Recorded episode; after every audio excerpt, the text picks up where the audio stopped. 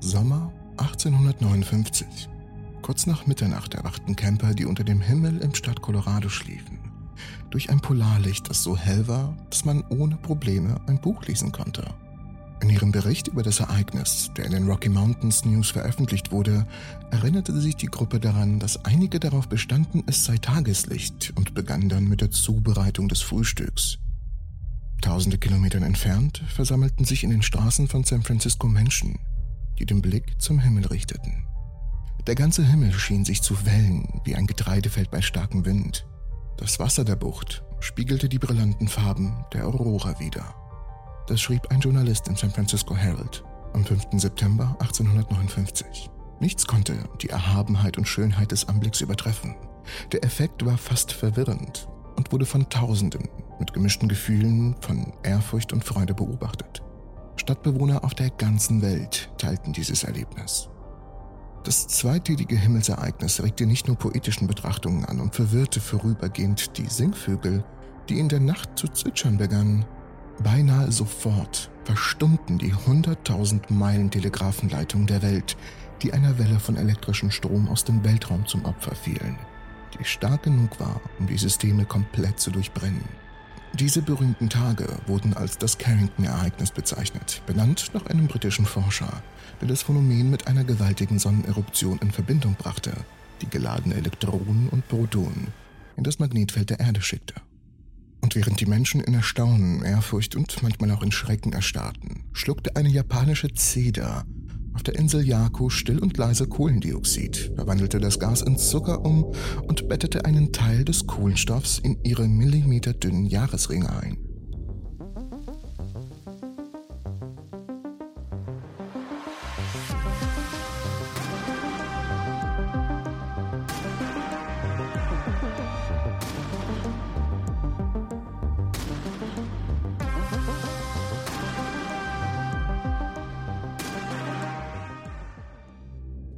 150 Jahre später, im Jahr 2012, untersuchte die Doktorandin Fusa Miyake von der Universität Nogaya sorgfältig die schwachen Jahresringe dieser 1900 Jahre alten japanischen Zeder, die 1956 gefällt worden war.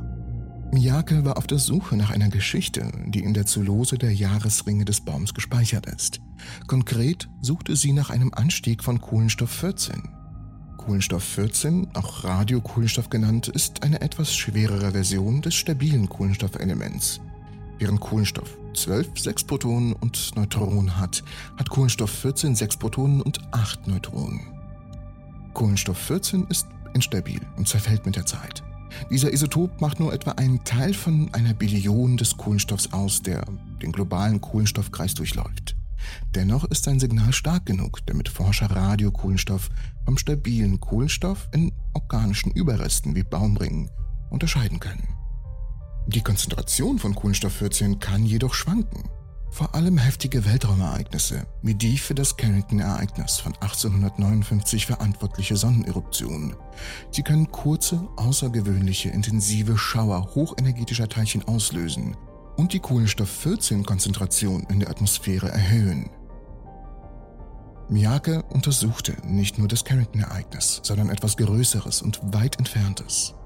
Dank früherer Forschung wusste sie, dass es irgendwann im späten 8. Jahrhundert eine ausgeprägte Kohlenstoff-14-Spitze gegeben hatte.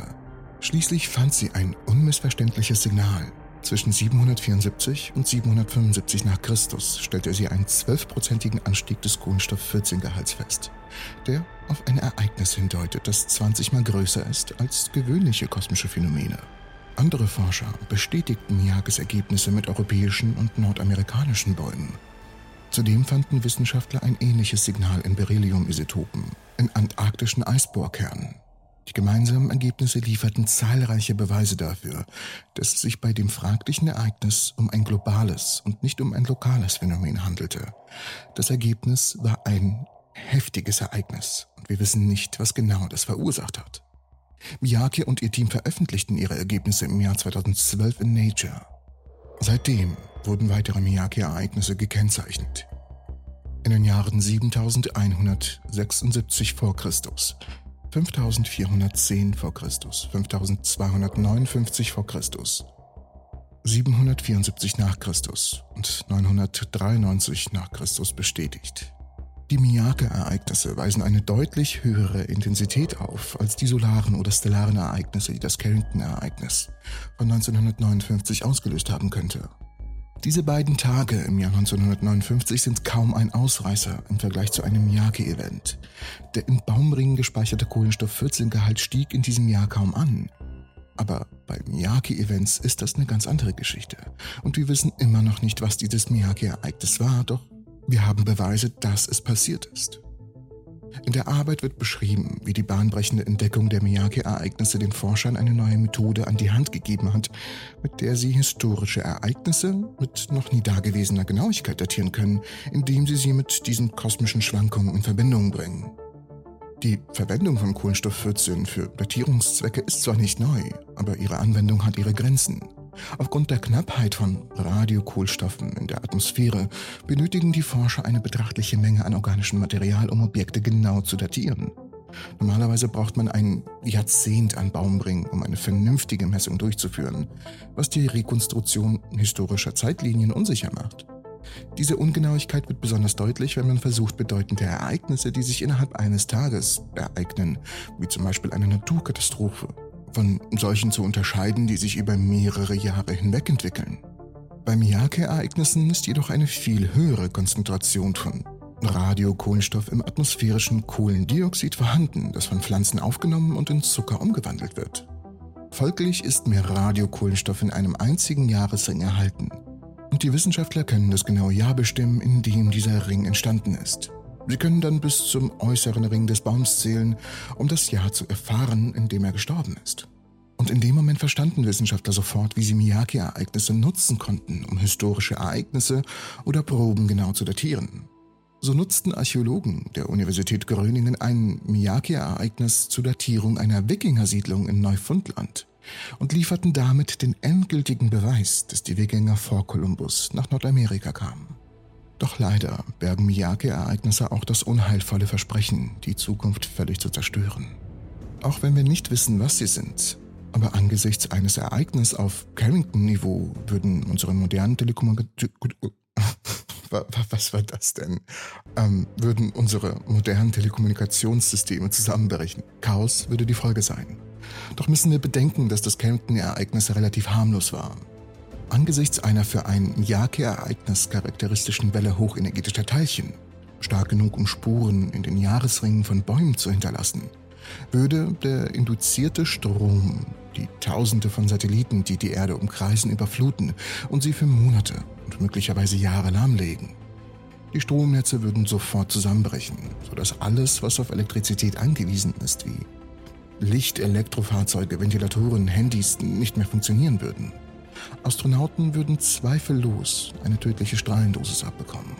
Und selbst Menschen an Bord von Flugzeugen könnten gefährlichen Strahlungswerten ausgesetzt sein. Und angesichts dieser doch ernstzunehmenden Bedrohung bemühen sich die Wissenschaftler, die genaue Ursache eines Miyake-Ereignisses zu ermitteln und festzustellen, ob es in einem vorhersehbaren Muster oder Zyklus folgt. Das wissen wir noch nicht, aber das versuchen wir zu ermitteln.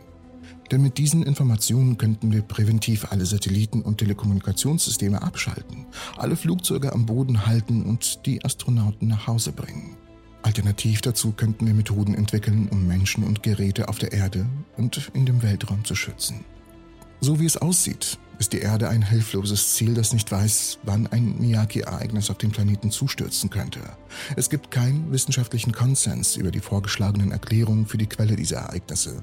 Wir haben zwar unsere Theorien, wie immer, doch wir wissen nicht, ob das Supernovas waren oder ob es Sonneneruptionen sind. Wir könnten nur vermuten, dass es vielleicht nicht gerade aus unserem Sonnensystem kommt. Und einige Forscher bezweifeln, dass wir die Ursachen von Miyake-Ereignissen verstehen werden, solange wir sie nicht mit wissenschaftlichen Instrumenten direkt beobachten und messen können. Aber genau dafür haben wir ja den James Webb-Teleskop da. Vielleicht werden wir in der Zukunft ein bisschen mehr Licht ins Dunkle bringen. Und bis dahin bedanke ich mich allerdings fürs Zusehen und ich hoffe, die Folge hat euch gefallen. Falls sie euch gefallen hat, falls ihr ein bisschen... Heute habe ich es aber auch nicht so mit der Aussprache. Falls ihr ein bisschen was lernen konntet, würde es mich freuen, wenn ihr einen Daumen nach oben geben würdet, denn das hilft meinem Kanal unglaublich und YouTube empfiehlt es dann weiter und mehr Leute sehen es und ich bin glücklicher. Und falls du neu hier bist, hey, willkommen. Abonnier doch den Kanal, um keine Videos mehr zu verpassen. Hier findest du ein unglaublich cooles Video über das Thema, dass Pflanzen tatsächlich in den fünften Zustand der Materie ohne Probleme bei Raumtemperatur switchen können. Eine unglaubliche Forschung und ich würde mich freuen, wenn du dir das anschaust. Ich bedanke mich.